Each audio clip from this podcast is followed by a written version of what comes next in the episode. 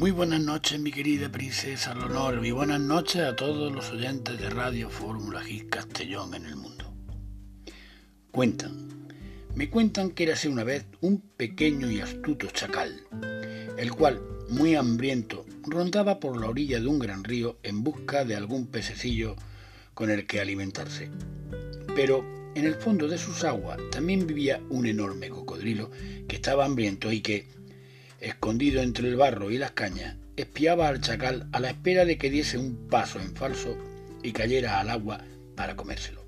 En varias ocasiones estuvo a punto el chacal de, de meterse precisamente en la boca del cocodrilo y, temeroso de ser engullido, decidió irse a pescar a otro lugar.